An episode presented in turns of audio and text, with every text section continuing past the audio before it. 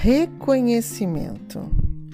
Os ruídos na comunicação podem ser gerados por elementos internos e externos nas aulas online. Neste caso, permita determinar ações à base de valores comuns.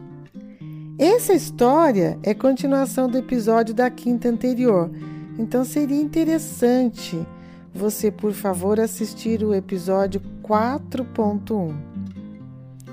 Quanto aos elementos internos, como podemos revisitar essas dores? Quais são as respostas do receptor que não atendem às suas necessidades?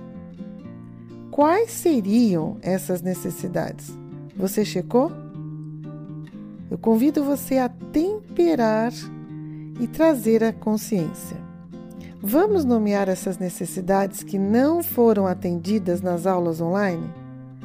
Seria uma necessidade de estabilidade, de escuta, necessidade de suporte ou de apoio? Ah, é isso? Ficou claro agora? Trago também os potinhos dos sentimentos. Verifique se faz sentido para você nas atividades online se sentir desconsolado, contrariado, se sentir confuso, desapontado. Eu ressalto também que as necessidades individuais, que muitas vezes não estão atrelados às necessidades do outro, ok? E eu pergunto: os elementos externos são controláveis pelos fluxos que chegam até você? Vamos refletir com empatia?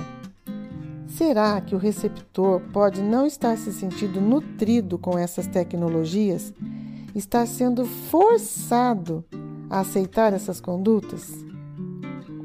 Na comunicação não violenta, o emissor pode cuidar por não delegar a culpa ao receptor. A conexão se estabelece com pedidos claros. Pessoal, quando nós ouvimos os nossos sentimentos, provavelmente evitaremos pensar que sabemos o que o receptor deseja. Que tal diagnosticar os seus sentimentos, as suas necessidades antes de iniciar uma atividade? Que tal também perguntar sobre as necessidades e expectativas do outro para compreendê-las na íntegra.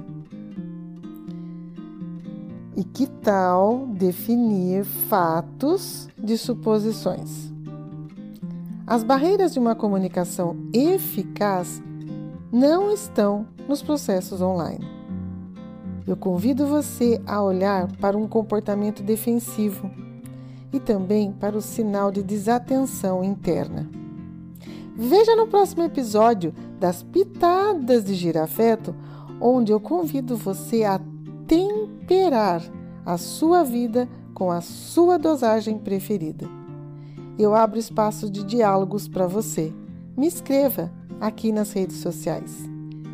Ah, e eu também preciso de reconhecimento. Você pode divulgar esses áudios? Até a próxima quinta. Gratidão. Eu sou Arlete, aqui no Dalpino, a mãe girafa.